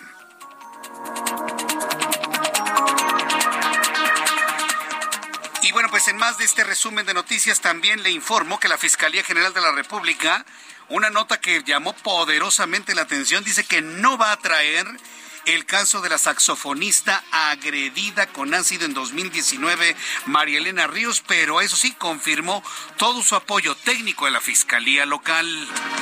En entrevista para este espacio de noticias, Alejandro Ope, analista en temas de seguridad pública, declaró que mantener a Ovidio Guzmán en prisión es todo un reto porque existe, por supuesto, el riesgo de fuga, riesgo de amenazas en contra de funcionarios, riesgo de amenazas en contra de autoridades judiciales. Además, el presidente mexicano debería tomar precauciones para salvaguardar su integridad, no más de las normales. Pero dice, no sería una buena idea en este momento ir a Badiraguato. Agregó que en el caso de Joaquín Guzmán Loera, el proceso de extradición duró un año, por lo que con esta suspensión Ovidio solo evitó ser entregado en fast track. Perfectamente. A ver, desde la captura, el Chapo Guzmán es recapturado, después de su escape, segunda fuga, es recapturado en enero de 2016. Es extraditado en enero de 2017, un poco más de un año después. Entonces, pues sí, no, no, o sea, no, no creo que los Estados Unidos esperaran una, una extradición así. ¿Hay, riesgo de fuga? Pues sí, pues su padre era un maestro ¿no? sí, exacto. en esa materia. Eh, ¿Hay riesgo de autogobierno en los penales, pues sí, si lo hay, no hay riesgo de amenazas en contra de funcionarios este, penitenciarios, funcionarios judiciales también, ¿no es cierto? No, o sea, es un reto tener en, en, prisión a una persona de esta naturaleza, ¿no? Seguro. Digo, obviamente uno desearía que el presidente tenga una, tome las precauciones debidas, ¿no? Nos dijo Alejandro Open en entrevista. Además, le informo que la Suprema Corte de Justicia de la Nación declaró inconstitucional que la Fiscalía General de la República ingrese a cuentas bancarias información financiera sin autorización judicial. Bien por la Suprema Corte de Justicia de la Nación, ahora dirigida por Norma Piña. La Suprema Corte de Justicia ha declarado inconstitucional que la FGR de Alejandro Gertz Manero ingrese a una cuenta bancaria sin una orden judicial se ha determinado que la inmersión de la FGR de la Fiscalía General de la República en cuentas bancarias viola el artículo 142, fracción 1, sobre que las instituciones bancarias deberán compartir datos solo cuando los, solicite la autoridad judicial. Bien, la Suprema Corte de Justicia de la Nación con este tema. ¿eh? Mientras tanto, le informo que Alejandro Armenta, legislador morenista y presidente de la Cámara de Senadores, aseguró que la señora Yasmín Esquivel debe reflexionar sobre las acusaciones de plagio que realizó en su tesis de licenciatura, porque la ética y la moral deben prevalecer. Además, calificó el hecho como vergonzoso. Mire qué interesante, Armenta es de Morena, ¿eh? Armentes de Morena y él no salió con la batea de babas de que el abogado Báez viajó en el tiempo, se fue al futuro, en el 87 le plagió la tesis, se regresó al pasado y la publicó en el 86. ¿Sí? Porque evidentemente Yasmín Esquivel no tenía ninguna tesis en el 85. Eso es mentira. Hay datos dentro de la tesis de 1987. Entonces que nadie le, nadie crea esa versión. Entonces, un propio morenista hoy calificó de vergonzoso que Yasmín Esquivel haya plagiado esa tesis y bueno, pues habló de, temas que tienen que ver con la ética y la honorabilidad. Armenta dijo que en caso de que le retiren su título tendrá consecuencias jurídicas graves. Ya las hemos platicado aquí en el Heraldo Radio, digo de manera sucinta, pero pues es claro que puede tener unas consecuencias tremendas, inclusive en las resoluciones que la Corte haya votado y cuyo voto de la señora haya sido factor fundamental para dirigir la balanza. No, no, no, se vienen momentos muy importantes en este caso. También informo que Jesús Manuel N., implicado en el multihomicidio del exfuncionario de Hacienda Isaac Amboy y su familia en 2020, fue condenado a 125 años de cárcel. Además, deberá otorgar un pago de 6.7 6.7 millones de pesos como reparación del daño. El caso es conocido como, la como viuda negra. Continúa abierto porque dos implicados más continúan prófugos de la justicia. Un grupo de congresistas en Perú presentó una moción de vacancia presidencial contra Dina Boluarte por la causal de incapacidad moral con el objetivo de impulsar la destitución de la mandataria peruana en medio de una convulsa crisis política y social que enfrenta el país andino hace más de un mes. Mire, se defiende como puede, señor el del sombrerote. ¿Cómo se llama? Pedro Castillo. Se defiende como puede el hombre, ¿no? Con sus grupos de choque, sus grupos de apoyo.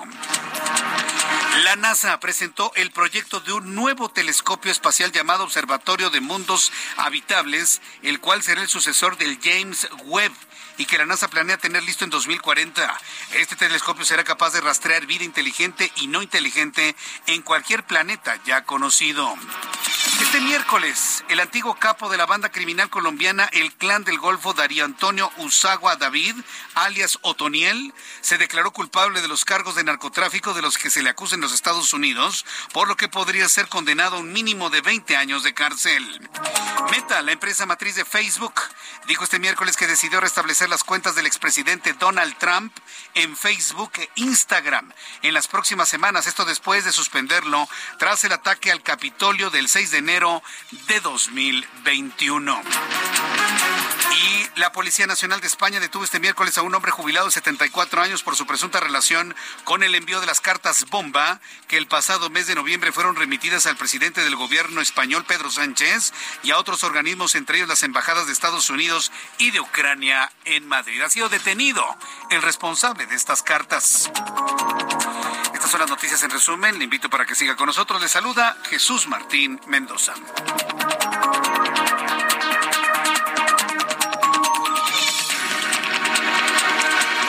Las siete con dieciocho, las siete con dieciocho hora del centro de la República Mexicana. Fíjese que me, me, tocó ver eh, ya hace unos días se, acaba de estrenar una serie de televisión que se llama Last of Us, el último de nosotros. Y es una serie que está en la plataforma HBO, por, quien la quiera ver, ¿sí? Quien la quiera ver, en donde se hace un planteamiento. Bueno, ese resultado es una serie producto de un videojuego que entiendo que ya tiene bastantes años. Yo lo conocí este videojuego con Ian, me pareció algo violento, yo le he recomendado que lo use con, con mucha discreción y con, y con, sí, contacto, ¿no? Pues, y yo estoy ahí para irle comentando algunas cosas. Pero todo el planteamiento y sin la idea de hacerle un spoiler de lo que es la serie, hablan de algo que científicamente parece interesante. Hoy en la actualidad tenemos un enorme temor en la vida de que una gran pandemia, como la que sucedió de COVID-19, por un virus, merme a la humanidad. También en el pasado se creía que una enfermedad a través de bacterias pueda mermar a la humanidad. Y en el planteamiento supuestamente científico de esta serie, que es una ficción, se hace un planteamiento que a mí me llamó poderosamente la atención. La merma de la humanidad no vendría ni con un virus ni con una bacteria. Se produciría por un hongo. Ay, ¿qué, es esto, un hongo? Y un científico en el planteamiento ficcional de la serie dice que si la temperatura del planeta sube dos grados, entonces los hongos tendrían que adaptarse de esa manera controlarían a los seres humanos y que para eso no hay vacunas, no hay medicamentos, no hay nada. Yo me quedé pensando, digo, pues esto tiene una gran razón. Y entre los hongos que menciona, menciona el hongo cándida. Yo me quedé pensando, pues ese hongo lo conocemos actualmente, es un hongo que coexiste con el ser humano. Y fíjese que es un asunto muy interesante porque hoy por hoy, lejos de la ficción que plantean en esta serie, hoy el hongo cándida es uno de los asuntos de salud más importantes que ha estado enfrentando la ciencia médica, sobre todo para su erradicación y todos los problemas de salud que pueden conllevar para una persona. Fíjese que para por esto he invitado el día de hoy nuevamente al doctor Mario Aquiles. Súbale el volumen a su radio. El doctor Mario Aquiles, con cédula profesional 2582389, es médico cirujano, especialista en medicina familiar, con diplomado en enfermedades metabólicas y nutrición. Y lo he invitado para que nos hable qué es el hongo cándida, que ahora anda en boca de muchos chavos que están viendo inclusive esta serie. ¿Qué es el hongo cándida? ¿Cuáles son sus síntomas? ¿Qué consecuencias realmente tiene? Doctor Aquiles, qué gusto saludarlo. ¿Cómo está? Pues un gusto, Jesús Martín. Fíjate qué manera tan interesante de abordar el tema, ¿no? Efectivamente, los seres humanos somos víctimas de nuestras propias acciones. Y ya sean virus, como lo hemos vivido recientemente, bacterias, como antes pasamos también, o hongos. Y aquí el hongo cándida, fíjate, es un habitante habitual del intestino delgado. Ah. Pero ¿qué pasa? Otra vez nuestra torpeza como humanos, tanto estrés, tanta mala alimentación, sobre todo el exceso en el consumo de los carbohidratos refinados, ha hecho que este hongo se salga del intestino e invada todo el cuerpo. Y bueno, de momento no está así como que directamente matando a la gente, pero sí está provocando más obesidad, descontrol de la diabetes, alteraciones en el sistema eh, de la tiroides y está incluso provocando problemas de ansiedad y se le ha relacionado yo en algunos estudios con cáncer. O sea, ¿y el hongo cándida y su presencia está relacionado ya también con el cáncer, doctor Aquiles?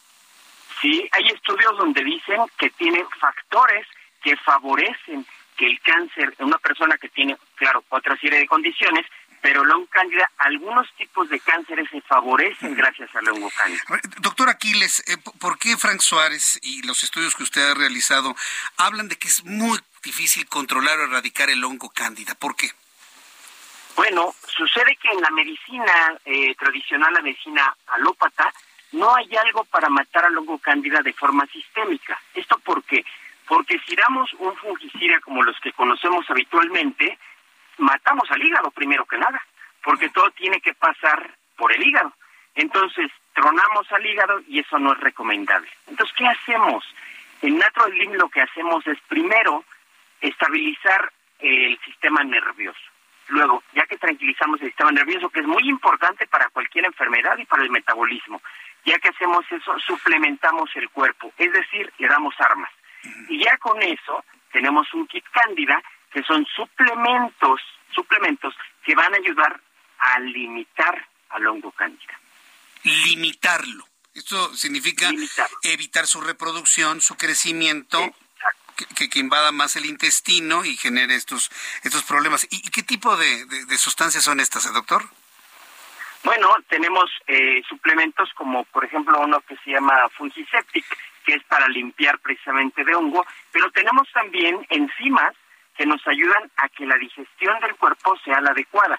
Tenemos también eh, un suplemento a base de jengibre y ajo, que esto hace también que el hongo eh, permanezca solo en el intestino.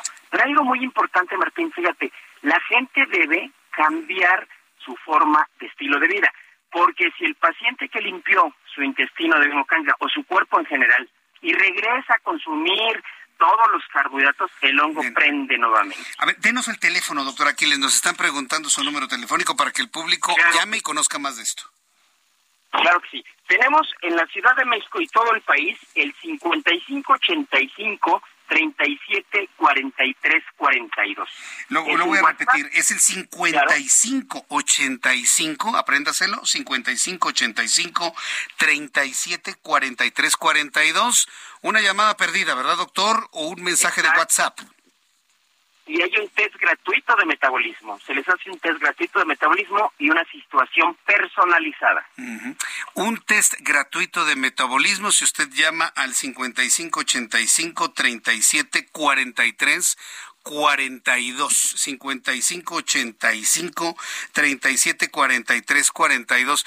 Doctor Aquiles, le agradezco mucho que me haya tomado la comunicación el día de hoy. Como siempre, Jesús Martín, el agradecido soy yo. Gracias, muy buenas noches. Escucha las noticias de la tarde con Jesús Martín Mendoza. Regresamos.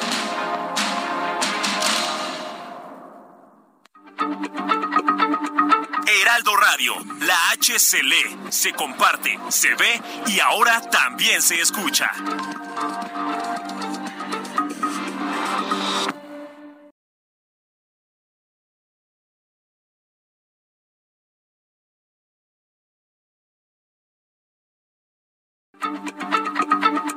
Heraldo Radio, la H se lee, se comparte, se ve y ahora también se escucha.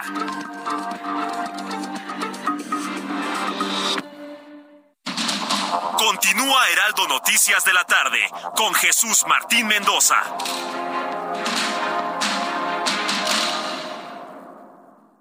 Arranca con Dodge el año y estrena un Dodge Journey, el SUV perfecto para disfrutar en familia. Llévatelo en enero con precio desde 592,900 pesos o tasa desde 7.99%. Dodge Journey, a new journey to the future. Visita tu distribuidor Dodge. Vigencia el 31 de enero de 2023. CAT 29.9%. Consulta dodge.com.mx. Amigos del Heraldo Radio, qué gusto saludarlos en este momento porque les tengo una información muy importante. De acuerdo a estudios científicos, está comprobado que las enfermedades surgen por falta de nutrientes y también por la pérdida y oxidación de las células de nuestro cuerpo. Para recuperar nuestra salud, es necesario regenerar nuestras células dañadas. ¿Y qué creen? Hoy les tengo una excelente noticia. Les presento un tratamiento elaborado a base de células madre, el cual tiene excelentes resultados para para mantenernos saludables. Pero la experta para platicarnos es Arisbet Chávez, representante de Tratamientos Politécnico. Y la tengo aquí enfrente de mí en cabina. ¿Cómo estás, Ari? Qué gusto saludarte. Como siempre, un placer venir a este programa. Fíjate que este tratamiento, en serio, debemos de aprovecharlo. Aquí en nuestro país tenemos investigadores que han logrado cosas extraordinarias y este precisamente está hecho a base de células madre. Todos tenemos células madre en, en nuestro cuerpo. Son las encargadas de regenerar tus órganos, tejido, cartílago, hueso y la piel. Pero perdemos millones de ellas todos los días. Claro, ¿y cómo las motivamos, no? Y cómo las recuperas. Este tratamiento que es eh, aprobado, investigado por científicos reconocidos a nivel mundial, nos ayuda a regenerar el funcionamiento de todos nuestros órganos y los resultados son que recuperas la salud, tienes huesos más fuertes, más saludables y sobre todo luces una piel joven y radiante. Las células madre actualmente se utilizan para tratar más de 80 enfermedades. Tenemos pacientes que de verdad les va muy bien con este tratamiento, diabetes, lupus, cáncer, tumores, funciona muy bien en Parkinson, en Alzheimer Alzheimer, artritis reumatoide, en ansiedad, en depresión y estrés. Y a mí me gusta enfatizar esto porque a veces pensamos que nada más tenemos una depresión ahí pasajera. Puede que tengamos un desorden químico que con este tipo de tratamientos nos puede ayudar a sentirnos muy bien. Además, las células madre ayudan a mejorar el sistema circulatorio, a frenar la propagación de células cancerígenas, mejoran la función renal y hepática y el funcionamiento de nuestro sistema nervioso central. Tan importante. Este tratamiento, fíjate que es riquísimo en antioxidantes y dota de una cantidad de nutrientes y sobre todo de antioxidantes que andamos buscando siempre en todos lados a todo nuestro cuerpo en una sola cápsula, mi querida Moni. Por eso de verdad que funciona desde la primera semana. A mí me gusta mucho esto que estás platicando. En una sola cápsula tenemos tantos antioxidantes y tantas bondades, pero ¿a dónde? ¿A dónde encontramos este tratamiento? ¿Algún número para marcar? Sí, tienen que comunicarse al 55 56 49 44 44. Le digo una cosa, vaya marcando porque siempre se nos acaban estos paquetes especiales que hemos preparado para todos ustedes. 55 56 49 44 44. Siempre nuestro principal propósito, sobre todo de año nuevo, pues es mejorar nuestra salud, nuestra apariencia. Pues hoy yo les voy a ayudar con eso, porque les voy a enviar un año completo de este tratamiento a un precio especial. La idea es que no lo interrumpas y que tú vayas viendo los resultados conforme lo vas tomando. Además, eso no es todo. Hoy les tenemos este kit de belleza que ha sido el favorito de todos nuestros amigos porque este kit de belleza incluye crema, jabón y mascarilla. Hombres y mujeres, ¿no? Cualquiera lo puede utilizar. Oye, la salud es para todos. y además hay muchos hombres que ahora se cuidan mucho más y la deben piel. de hacerlo. Y entonces este tratamiento les va a encantar. Está elaborado base de células madre, tiene colágeno, ácido hialurónico, elastina, otros poderosos componentes, viene muy completo y te ayudan, es muy potente esta crema, te ayuda a eliminar manchas, reduce el 90% de las arrugas, de cicatrices que podemos tener por problemas de acné y vas a lucir una piel radiante, mucho más joven. Y de mira, o sea, te pones la crema, y te tomas las células madre, sabes cómo va a estar tu piel en un mes. Espectacular. Además, el jabón es una delicia porque esfolia la piel, elimina toxinas, células muertas y además cerramos con broche de oro porque la mascarilla crea un efecto lifting. En su paquete les voy a incluir un masajeador que elimina dolor y estrés con diferentes intensidades de masaje y luz infrarroja, que siempre un masajito cae muy rico. Y una bocina Bluetooth que vienen completamente gratis para todos ustedes. Y si es de las primeras personas en común comunicarse al 55 56 49 44 44, yo les voy a aplicar un 2 por 1 en los paquetes. Por eso les conviene marcar hoy, porque sus paquetes hasta la puerta de su casa son dobles. Dos años de tratamiento. Así es. 55 56 49 44 44. 55 56 49 44 44. Aprovecha la promoción porque de verdad es que vuela. A marcar. Muchas gracias, Ari. Hasta pronto. Regresamos al Heraldo Radio.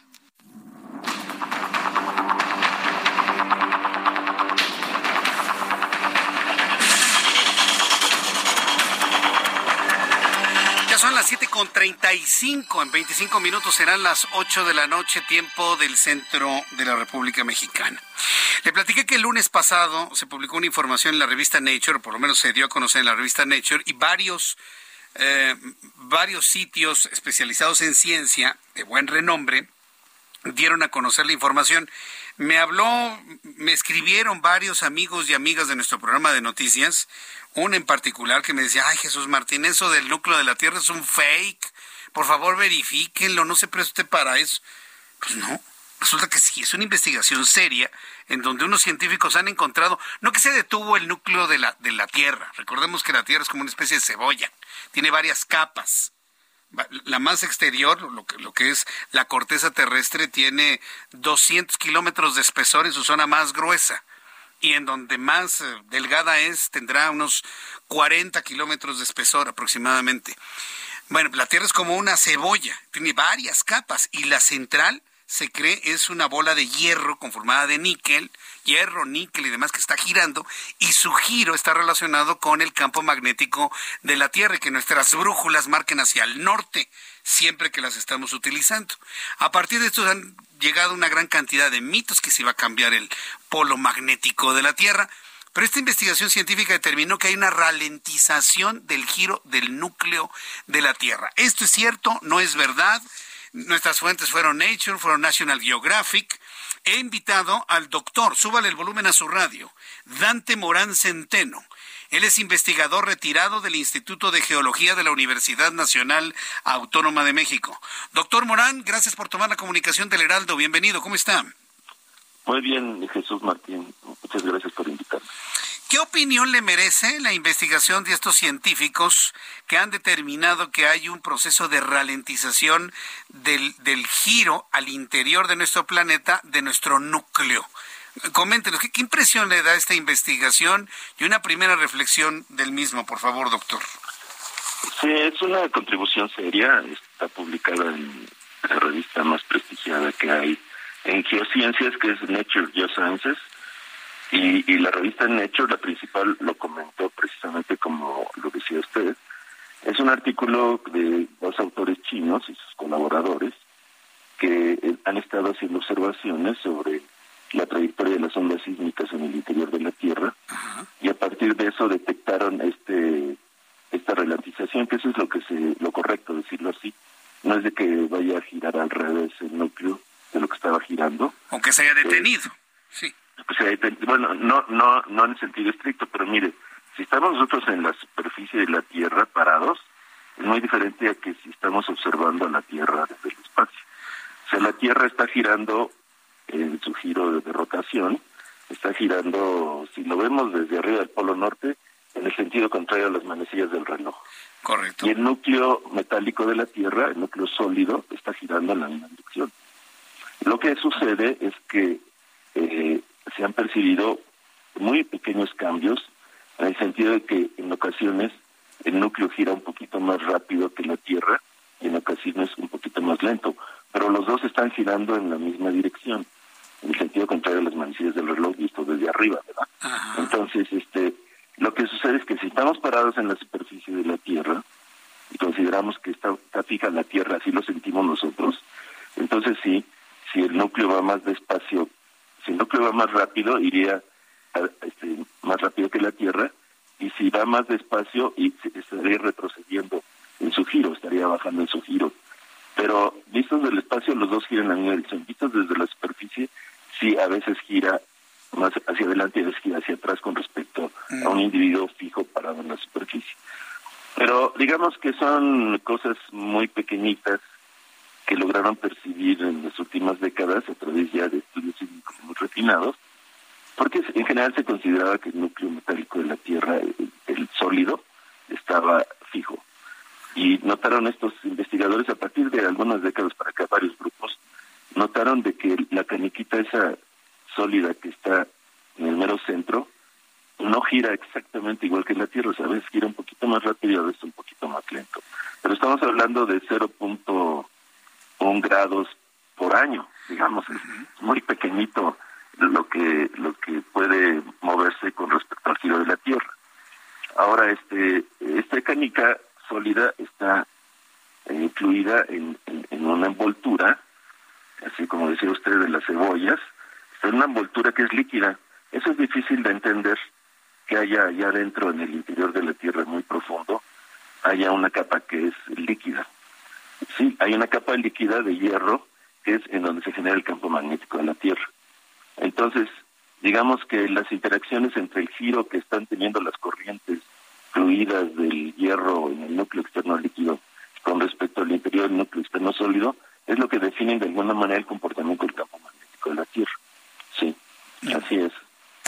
Correcto. Entonces, ya una vez entendiendo el dinamismo que tenemos al interior de nuestro planeta, créame que sí, todos entendimos que si va girando en la misma dirección que gira nuestra, nuestra nuestro planeta, si se ralentiza un poco, la impresión desde el punto de observación en la superficie es que se ha detenido, pero en realidad sigue girando posiblemente a la misma velocidad que la Tierra. Eso me queda completamente claro. ¿Qué implicaciones tiene este comportamiento? Es decir, ¿qué, es lo que puede cambiar? ¿Puede cambiar eh, la polaridad de la Tierra? ¿Puede cambiar la ubicación del norte magnético? Y vaya, para la supervivencia de las especies vivas de todos los reinos, ¿qué, implicaciones tendría este cambio? Pues, mire, no, no tiene grandes implicaciones porque el campo magnético de la Tierra, que es bipolar, pues, eh, coincide con el geocéntrico, coincide con el eje de rotación de la Tierra y los polos geográficos, digamos. Ahí está muy cerca el, norte magnético del norte geográfico, por ahí anda dando vueltas.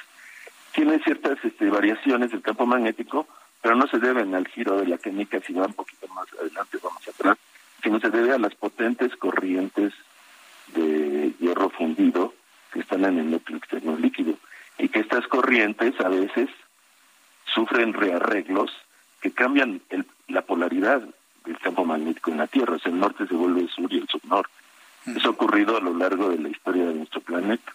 Entonces, este, esos cambios ocurren en promedio cada 400 mil años, cada 300 mil años, y eso sí pueden de alguna manera afectar la vida en el planeta porque al momento que ocurre el cambio se puede ver afectada la magnetosfera que nos protege de las eh, partículas cósmicas, ¿no? Nos protege de los rayos y de partículas cargadas que vienen en el viento solar. Ahí sí se ha tratado de observar si las extinciones de organismos eh, corresponden a esos cambios del campo magnético de la Tierra. ¿Verdad? Y este, por esa razón, ahí sí es importante, pero no, no, no, no, solo cuando las corrientes, digamos, se sufren un rearreglo, es cuando ocurren estos cambios magnéticos eh, muy muy drásticos en el planeta. Ahora, e-, esos cambios que tienen que ver con, eh, con, el planeta en sí mismo y sobre todo con el campo magnético, ¿tienen algún efecto en cuanto a la duración de los días? ¿Podría de alguna manera alterarse la rotación de la Tierra misma? Sí, debo decir que la, la duración de los días ha estado cambiando, dicen los científicos, secularmente. O sea, los días antes eran muy cortitos y ahora son mucho más largos. Yo le puedo decir que en el precámbrico, que es un tiempo muy antiguo, los días duraban 14 horas. ¿no? Entonces la Tierra ha estado, eh, eh, se está volviendo lento su giro y entonces los días duran más horas. Y se ha vuelto lento no por lo que ocurre en el interior, sino por las interacciones que tenemos con la Luna. La Luna ha ido frenando el giro de la Tierra y la y la Tierra ha tratado de acelerar el, la, traslación de la Luna alrededor de la Tierra. Y esto ocurre por por eh, fenómenos gravitacionales, ¿no? Entonces este girito del núcleo metálico sólido sí va a afectar un poco la duración de los días, le digo del día, pero en milésimas de segundo, digamos, ¿no? Eso solo después de muchos años se tendrá que hacer un reajuste a, los, a los relojes atómicos, digamos que controlan el, tiempo en la Tierra. Pero es, es muy pequeño comparado con el cambio que ha sufrido la Tierra en la duración del día en relación al, al, movimiento de la Luna. pues qué interesante esta explicación porque varias personas me están comentando aquí en, en, Twitter, bueno, en YouTube, en nuestra plataforma, que les sorprende escuchar que aunque sea por milésimas de segundo que se ha ralentizado el, la rotación de la Tierra, pues tenemos la impresión de que los días pasan más rápido. Yo no sé si sea una acumulación de años que tenemos todos los seres humanos o, hay una percepción subjetiva de que, de que los días pasan mucho más rápido. ¿Alguien le ha comentado esto, doctor, hablando desde el punto de vista científico? No, eh, realmente es, este, es una percepción que tenemos muy humana, ¿verdad? Que tiene que ver, como usted lo menciona, con nuestra percepción de la vida cotidiana. Pero realmente la duración de 24 horas es algo que lleva miles de años y que es difícil, incluso Homo sapiens o, los homínidos del principio no podrían percibir el cambio. Estos cambios han sido de miles de millones de años. Entonces, la Tierra giraba muy rápido, la Luna estaba mucho más cerca de lo que está ahora. Fíjense, la Luna ahora está a 400 mil kilómetros de la Tierra y en el, en el precámbrico muy temprano se presume que la Luna estaba a 30 mil kilómetros, o sea, 10 veces más cerca. Uno se puede imaginar cuando salió a la Luna de qué tamaño se vería eh, cuando en esos tiempos, claro que no había ojos que las vieran, había solamente bacterias.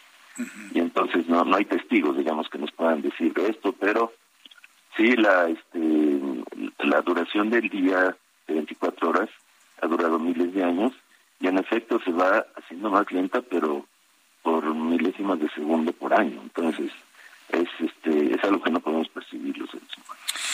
Bien, pues eh, yo quiero agradecerle mucho, doctor Dante Morán Centeno, que nos haya explicado todo ello.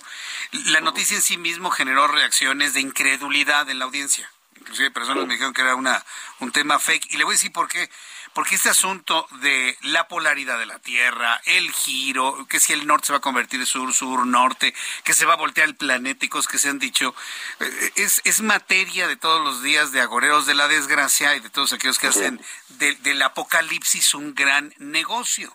Entonces, cuando en un noticiero serio como este se plantea eso, se, antoja como una de estas informaciones que se han generado apocalípticas, ¿no? Para mantener en susto a la opinión pública.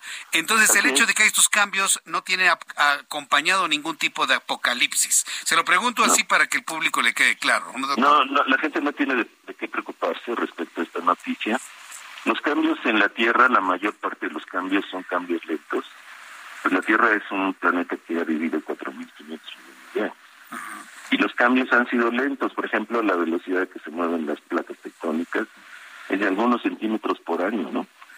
Y, este, y también, eh, digamos, los fenómenos volcánicos en muchas ocasiones son, mm, digamos, fenómenos eh, no peligrosos como los derrames de lava de Hawái, etcétera. Algunos volcanes llegan a ser erupciones explosivas muy grandes pero ahora estos eh, volcanes pues, están siendo observados porque se puede predecir con días u horas que viene una erupción de esa magnitud. Entonces la gente debe estar tranquila. Este tipo de fenómenos apocalípticos eh, no, no ocurren regularmente en la Tierra. Si hablamos de un asteroide que viene y golpea la Tierra como el que extinguió a los dinosaurios, eso también lo podríamos prever nosotros porque las observaciones de los cuerpos de tipo de los asteroides están muy intensas, se está mejorando, se están puliendo y están desarrollando incluso técnicas para desviar la trayectoria de un asteroide que podría ser de amenaza para la Tierra. Entonces, eh, en general, uno, no debe preocuparse de ese tipo de, posibilidades. No nos preocuparemos, pero científicamente e informativamente resulta sin duda muy interesante. Doctor Morán, muchas gracias por este tiempo para el auditorio del Heraldo de México. De nada, Jesús Martín, que le vaya bien. Gracias, que le vaya muy bien. Hemos conversado con el doctor Morán Centeno, él es investigador en retiro del Instituto de Geología de la UNAM, muy enterado de esta investigación china, ¿eh? sobre un movimiento menos dinámico del núcleo de la Tierra, el cual nos ha explicado nuestro especialista el día de hoy. No tiene ninguna implicación para la vida humana, ni para la vida animal, ni para la vida vegetal. Y nos dice, es un proceso totalmente normal de un planeta que ha vivido 4.500 millones de años. Son las 7.50 hora del centro de la República Mexicana. Me da mucho gusto saludar a Luis Eduardo Velázquez, director del diario semanero Capital Ciudad de México. ¿Cuál es el panorama del Partido Verde Ecologista? ¿Verdaderamente tiene chance el verde en la Ciudad de México? Luis Eduardo, qué gusto saludarte. ¿Cómo estás? Buenas noches, estimado Jesús Martín. Un saludo a ti y a tu auditorio.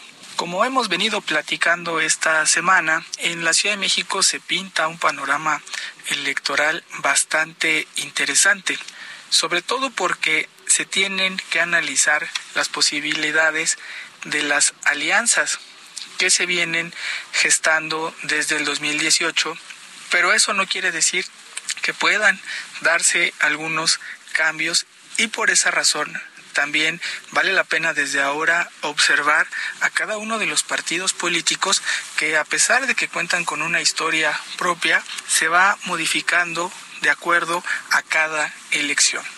El 2024 no será la excepción y en este caso valdría la pena que revisemos qué hay del Partido Verde de Ciudad de México, un partido que durante muchos años estuvo ligado al PRI y hemos visto que a partir de 2018 ha ido sellando una alianza con el partido Morena, pero también recordemos en 2021 no se logró una alianza de facto por parte del Partido Verde Ecologista de México y lo que logró fue sumar a muchos cuadros del PRD para tener una representatividad, pero las cosas se han ido modificando y por ahora el Partido Verde Ecologista de México, que tiene como principal representante aquí en la Ciudad de México a Jesús Sesma, diputado del Congreso de la Ciudad de México, ya perfila que probablemente irían solos en la elección de 2024 como sucedió en 2018.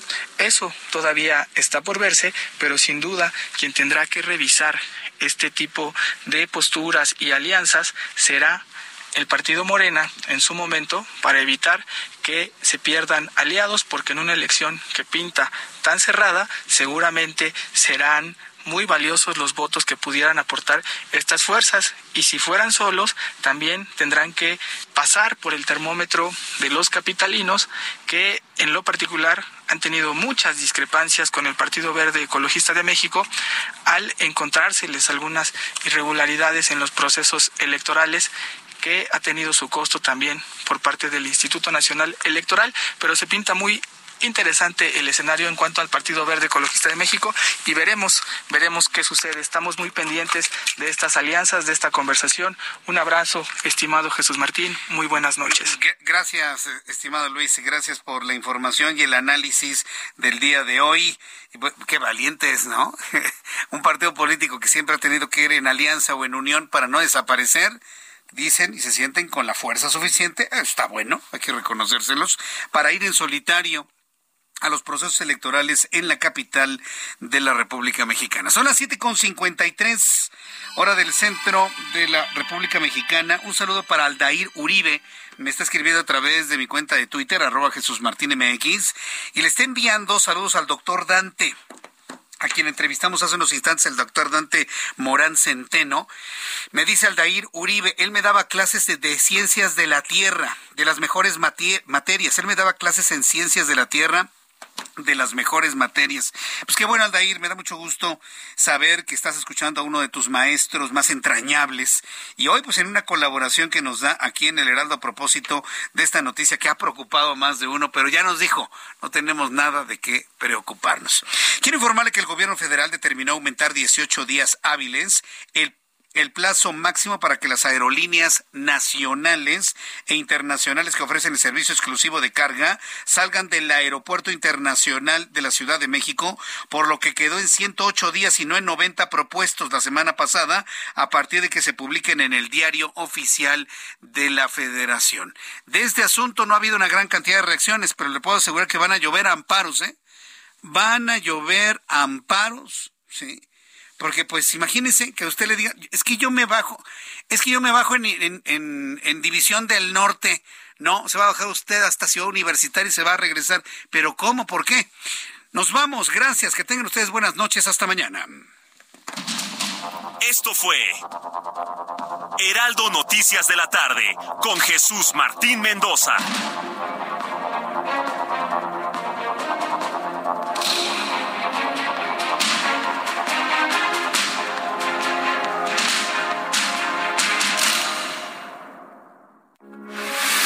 Radio, con la H que sí suena y ahora también se escucha.